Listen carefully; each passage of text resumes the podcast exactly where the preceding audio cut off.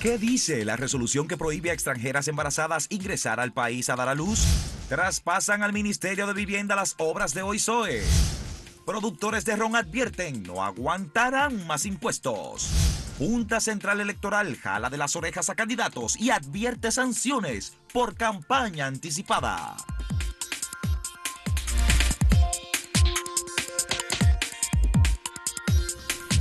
Efectivamente, la Junta Central Electoral ha dado un jalón, así como decimos los dominicanos, de oreja a los candidatos que andan lanzados a la calle. Y hay que, para que dejen eso, porque no estamos en campaña, ni mucho menos. Eh, hay que aclarar algunas cosas, porque ya salieron algunos diciendo, bueno, que se está violando el derecho a la libre expresión. No se trata de eso. Usted como un ciudadano, como político, como lo que usted quiera, puede escribir un artículo de opinión puede ir a un programa que lo entrevisten y puede reunirse cuantas veces usted quiera dentro de su partido o en casa de personas amigas, organizando, eh, vamos a decir, socializando su propuesta, sus aspiraciones y no hay problema. Lo que usted no puede hacer es eh, hacer una campaña a través de los medios masivos, porque eso ya sale de, las filas de un partido. Tampoco puede, eh, digamos, colocar vallas y todas esas cosas ni esos discursos televisados de campaña, porque no estamos en campaña, pero después usted puede hacer de todo en aras de usted construir una estructura dentro de su partido, usted formar comité de amigos, usted visitar a las personas en las casas, en un lugar bajo techo, ahí no hay inconveniente, para que se aclaren esas cosas, porque ya algunos están tratando de manipular diciendo que si es una restricción a la libertad de expresión. Pero es que están haciendo todo lo contrario. todo lo que se ha dicho que no se puede, mensajes televisivos, campañas masivas. Ya han salido, bueno, ya conocemos Margarita eh, Cedeño, ya ha salido con esto. Lo primero que comenzaron fue Francisco Domínguez Brito y Abel Martínez, abiertamente. Yo diría que los otros no son tontos con P y dijeron, no, pero si estos dos están. Si están, vamos a darle. Doña Margarita lanzó su discursito, ¿verdad? Ya nos vamos a quedar atrás. Y Carlos Amarante Varé, que era el que se había quedado un poco más en eso, en lo interno del PLD, ha dicho, yo no me voy a quedar atrás también. Y yo entiendo, ellos no son tontos. En el caso del, Fuerza del Pueblo, que el, el, único que ahora ha sacado la cabeza y se supone que será su candidato es Leonel Fernández, tienen la excusa, si se quiere, diciendo, bueno, estamos construyendo un partido nuevo y tenemos que juramentar personas, pero algunos actos parecen más que de juramentación de campaña, porque son con discursos públicos y transmitidos. claro, y, promesas de que vamos a cumplir a partir del 2024. Entonces yo creo que esas cosas, ellos mismos, conviene, eh, Catherine, a los actores del sistema, que son los partidos y los líderes, los dirigentes, los posibles candidatos, que se pongan de acuerdo y armonicen esas relaciones con la Junta, porque después eh, son los que les reclaman todos, y ahí van los partidos que son de gobierno y los de oposición, a la Junta, que si no cumplió esto, que si permitió a aquel hacer esto, bueno, pero si usted entiende que ese árbitro debe tener firmeza, pues entonces respeten las directrices que envía ese árbitro que es la Junta. Y ojalá, y ojalá que sea así, don Gustavo, porque usted sabe que aquí rara vez las cosas se cumplen, aunque se adviertan. Ya se advirtió, pero vamos a ver qué van a hacer a partir de ahora. Bueno, pues hubo un expresidente que fue condenado, no aquí, aclaramos. No, aquí eso no sucede. Que fue el expresidente francés Nicolás Sarkozy, que hace años, es un caso que lleva muchos años, casi 10 años, de unos datos que hubo de que él eh, mal usó dinero de campaña, de que no entregó una contabilidad muy clara al órgano rector de, la, de las campañas de los partidos en Francia y ahora eh, ha, sido condenado, porque él apeló varias veces, pero ahora en el día de hoy se acaba de emitir un fallo definitivo con una condena eh, de prisión y, el pago de unas multas. Eh, vamos a ver si se le permite que la cumpla domiciliaria o cómo será, pero ahí está. Se, duró muchos años en esa investigación. De hecho, se llegó a mencionar al presidente Sarkozy con el caso famoso de unos franceses que a los cuales les hallaron una maleta aquí con una droga que ellos decían que alguien la puso. Después esa gente incluso fueron rescatados, entre comillas, porque vino un grupo clandestino francés que penetró el territorio dominicano, se lo llevó a un territorio francés que fue a Martinica y de ahí a Francia. Dicen que allá de que los ingresaron a prisión o no sé qué, pero bueno, el caso es que se burlaron de las autoridades dominicanas. Pues se mencionó en todo eso, Sarkozy dijo que no, que no era verdad. Ahora sí, porque no entregó unas cuentas claras, unas contabilidades muy transparentes, fue condenado. Uno espera que aquí alguna veo. las cuentas no, no transparentes que, han habido aquí, en campaña. no son una ni dos. Y eso que solo fue un añito que le dieron. Bueno, eh, sí, había sido antes, se piraba siete años, pero uno, pero como quiera, es muy duro para un expresidente. Uno espera que aquí en algún momento haya um, la firmeza institucional como para que a políticos y partidos que se saltan la ley o simplemente se creen que no deben rendir cuentas, eh, se les impongan sanciones de ese tipo para que se fortalezcan las instituciones y tengamos un sistema democrático eh, mejor porque la gente se cansa de ver la burla, los políticos hacen y deshacen y no importa nada y no respetan a nadie.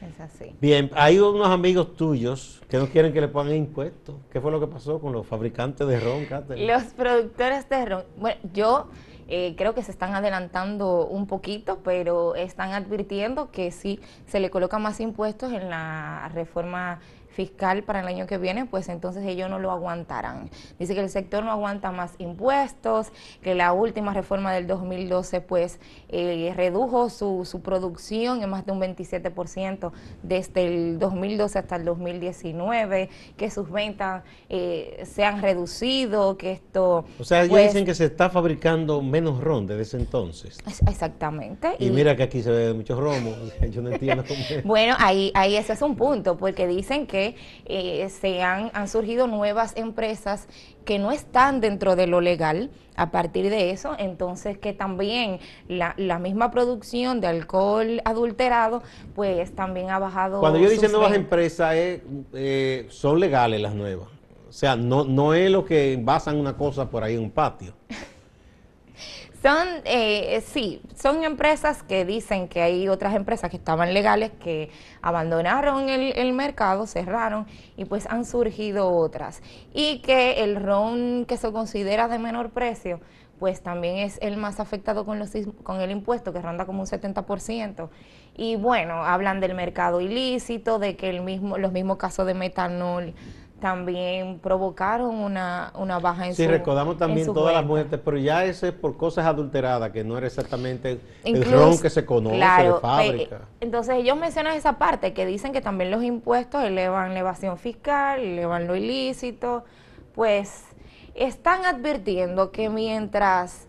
Eh, se le coloquen más impuestos, pues... Y eso es porque se supone que puede haber una reforma fiscal, que esa es una de las se supone de los temas que se van a discutir en el diálogo nacional, pero todo eso todavía está en una propuesta que, que, todavía no tiene forma ni nada. Eh, de hecho, varios de los que participan en el diálogo, como el Partido Alianza País, ha hecho una propuesta de lo que consideran deben ser los, los productos o los renglones que pueden ser grabados o en algunos casos el ITV ya dicen que debe ampliarse la base aunque se reduzca el porcentaje de la tasa. Claro. Ellos siempre han dicho que, que lo tradicional es decir que el sector, que el ron aguanta impuestos. Lo que pasa es que como no es un producto, digamos, que es el que se quisiera que se consuma más, porque... La canasta baja. Eh, exacto, la gente vive sin tomar alcohol, o sea, no es leche, ni, ni es pan, ni, ni, son, ni es arroz, ni plátano, ni carne. No diga eso, don Gustavo, que hay gente que... Sí, pero por más que tome una gente, tiene que, comer primero, ¿verdad? Porque hay gente que le duela que le suba en el ron. Entonces, eh, a esos productos, en todas partes del mundo, los cigarrillos, por ejemplo, hay lugares en que es un 500% que pagan. Eh, en, una medida también porque eh, se sabe que derivan muchos problemas del consumo de estos productos. Entonces, un poco para que el Estado tenga dinero para la misma salud, eh, se graban mucho. Aquí estamos viendo algunas de las variaciones que ellos presentan. Pues buscar, hicieron un estudio y... Pero ese porcentaje de menos de, es que, se, que, ha caído, la, que ha caído la venta. Eh. Una variación exactamente desde el 2012 al, ah, Según ellos, el ron, por ejemplo, ha bajado un 27%. Exacto, mientras que otras bebidas como la cerveza, el whisky, La cerveza ha subido 13%. Pues, el whisky, 133%. La gente está tomando más whisky.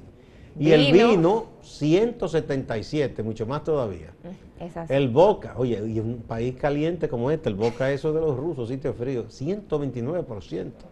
Yo imagino que la gente se toma eso aquí mezclado con, con jugo, cosas, ¿verdad? Bueno, yo no sé, yo no... No, tú nunca un traguito de Boca. eso, eso, es fuego puro. Vamos a ver el tema que hemos eh, puesto hoy para que la gente opine. ¿Se unirá la oposición como propone Carlos Amarante Baret, uno de los presidenciables del Partido de la Liberación Dominicana? ¿Usted piensa que se va a unir la oposición contra el partido de gobierno? ¿Sí o no?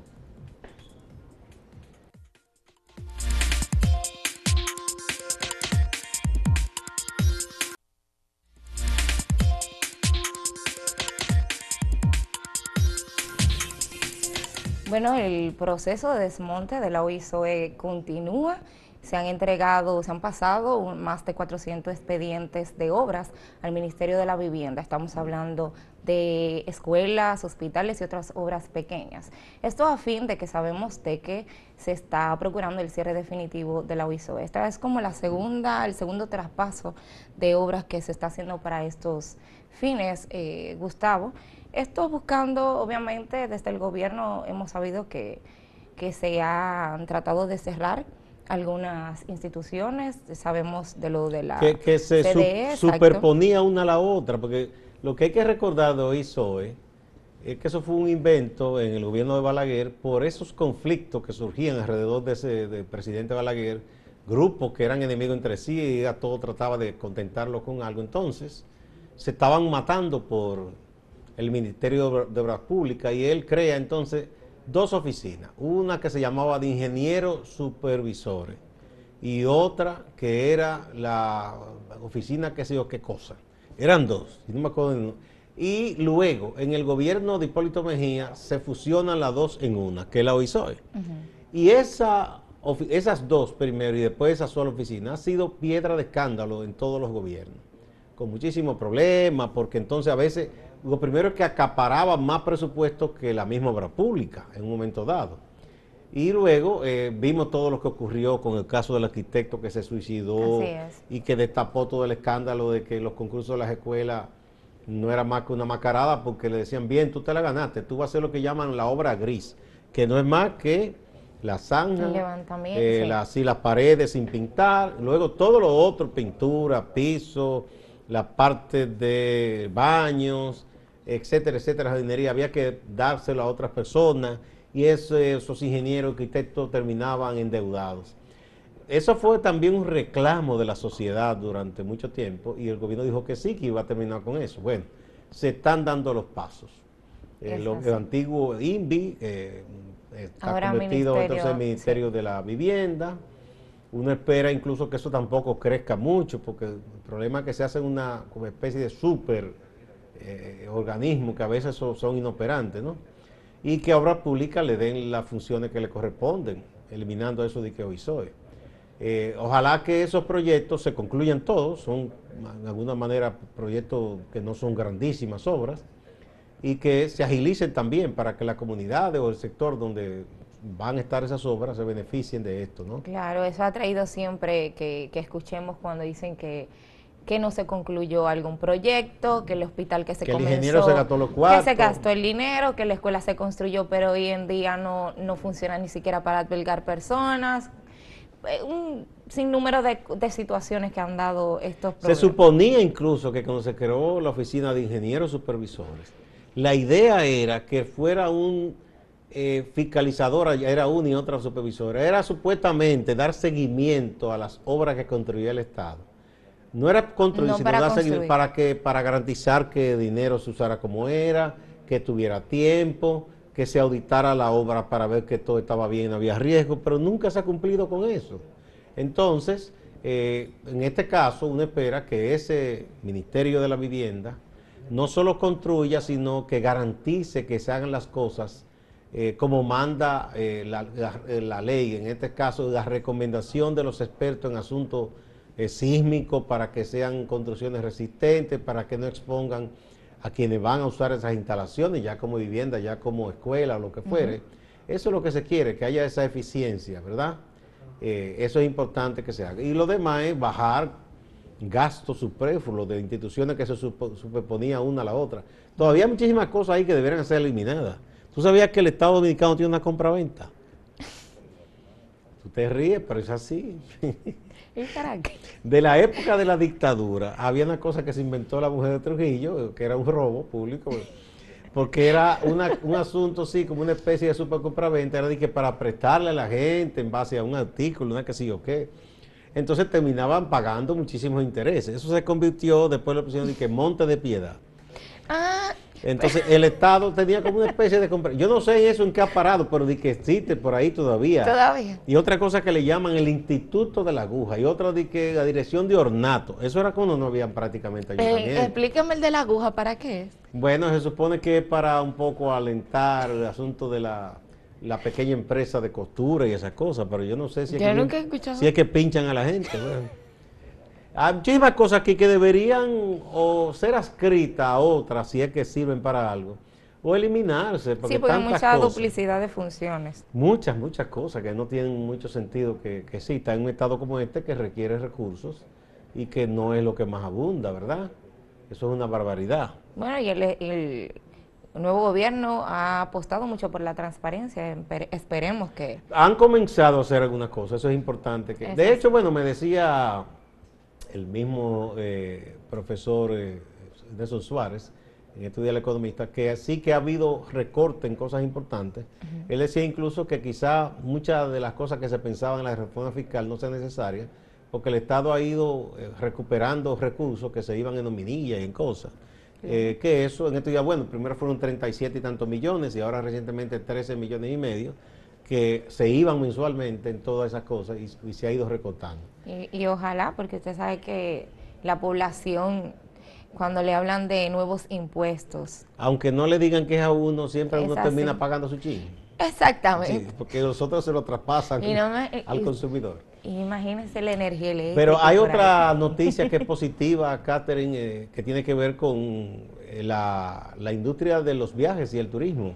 Sí, unas líneas aéreas. 20 vuelos desde Ucrania y Rusia. Sí, muy importante. Sabemos que Rusia es un mercado, uno de los mercados internacionales más importantes para el turismo en República Dominicana. Estamos hablando de más de 200 mil turistas que vienen, bueno, claro, antes de la pandemia, pues desde Rusia aquí. Eso será por el Aeropuerto Internacional de la Romana.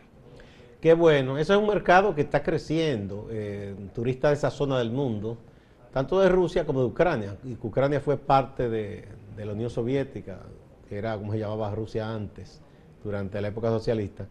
Eh, y son personas que tienen interés en conocer esta zona del mundo y sobre todo este clima, porque son países muy fríos. y a ellos les encanta el sol, la playa, ¿verdad? Eh, y disfrutan mucho cuando vienen aquí. Y qué bueno, qué bueno que sea así, que se se siga reabriendo esa industria tan importante nuestra, que es la que más encadena. Porque la gente hoy habla de turismo, no es un, asunto nada más de los hoteles y de quienes trabajan ahí, sino que a su vez también genera impacto en el transporte, en las tiendas de objetos de regalo, en la industria de las bebidas, por cierto, en la fruta, la producción de alimentos. Entonces es una industria que impacta mucho. Mueve toda la economía de un pueblo.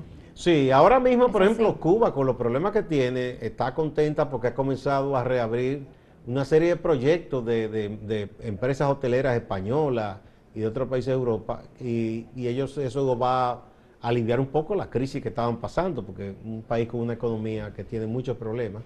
Eh, y así nosotros también, y bueno, y México, y Jamaica, y mismo Puerto Rico, el turismo es una gran industria en realidad. Eh, pese a que mucha gente no le gusta porque dice que hay industria de servicio, bueno, pero si eso es lo que podemos hacer mientras tanto, quisiéramos ser una potencia sí, industrial. y estamos hablando que en República Dominicana somos de 500 mil trabajadores solamente de turismo. Directo. Directo. Que los indirectos son mucho más. Es así. Vamos a motivar la pregunta del día. Dígale usted, ¿cómo no? ¿Se, ¿Se unirá la oposición como propone Amarante Barret? ¿Sí o no? ¿Qué usted cree? Vamos a ver.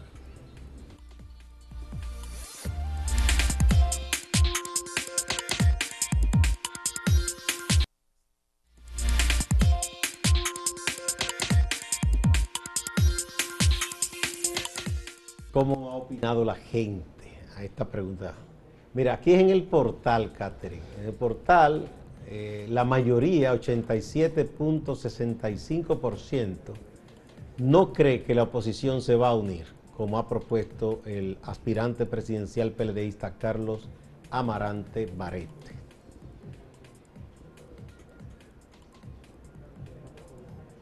En Twitter, bueno, eh, van a la par, el 79% piensa que no, que no se unirá la, la oposición, mientras que un 21% pues considera que sí. Bien. Vamos ahora con YouTube. En YouTube es igualito que en Twitter, 79-21. 79 dice que no cree y 21% dice que sí cree que se va a unir la oposición. Vamos a ver si la gente opinó también. En Twitter, Vicente Moreta dice, si encuentran algún partido que se una a ellos es porque son tan corruptos y perversos como los peledeístas. Ese es un antipeledeísta vehemente, ¿verdad? Ese muere señor. Aquí tenemos a Alejandro Soriano que dice, el PRM no solo es de riquitos, es de narcos, corrupto, dinosaurio, político, etc. Pero el PLD también, así que esa burro morado no puede hablar de oreja. ah, es por el refrán que es de burro, no puede ser de jugar conejo. En YouTube, Aracelis de la Cruz Hernández dice, ningún partido que se respete se uniría al PLD. Bueno. Y Miguel Ángel Peña dice, todos los casicascos en nuestro país solo quieren saciar su sed. No descarte ya que el PLD y FP son los mismos bichos. Toribio Rosario en YouTube. Rosado. Rosado. Dice, están obligados. El miedo que tienen en que un gobierno de ocho años de Luis, el brazo de la justicia lo pueda tocar. Están... Sería combinado. Exacto. A deponer cualquier otro interés. Bueno, vamos con nuestro compañero Máximo Laureano a la ciudad de Santiago. Adelante, Máximo. El presidente de la República, Luis Abinader, cerró su agenda en la inauguración de Expo Cibao en su versión número 34. Desde allí, desde el Parque Central, el mandatario anunció una inversión de 45 mil millones de pesos que se hará en Santiago en un plazo de 3 a 4 años, en un plan denominado Santiago 2025. Esta inversión resume una partida de 36 mil millones de pesos que estarían destinados al sistema de transporte esto conlleva la construcción del teleférico para el cual el presidente en hora de la mañana este miércoles dio el primer Picasso en un acto que se llevó a cabo en la avenida Las Carreras. Otras inversiones anunciadas por el presidente de la República es el saneamiento del arroyo de Gurabo, con una inversión de unos 2 mil millones de pesos. También habló de una inversión de 10 mil millones de pesos que conlleva la ampliación a cuatro carriles de la carretera Gregorio Luperón en la entrada a Gurabo. El presidente también ha hablado de que se busca, se procura hacer una inversión para Santiago que se corresponda con lo que aporta en término fiscal. Cambiamos de tema, sigue el proceso de coerción en la operación Falcón. Veamos lo que dice el Ministerio Público de la jornada de este miércoles. Este es el primer caso judicializado en la República Dominicana donde se han utilizado interceptaciones de BBP. Los narcotraficantes pensaron que los BBP no se interceptaban y nosotros hemos depositado miles de páginas de interceptaciones telefónicas a esta tecnología utilizada por mucho tiempo por las organizaciones criminales. La medida de coerción continúa este jueves, según los abogados, ya se logró completar el proceso con unos cinco imputados. Distante pero pendiente, actualidad y objetividad desde Santiago. Siga con la programación de Acento TV.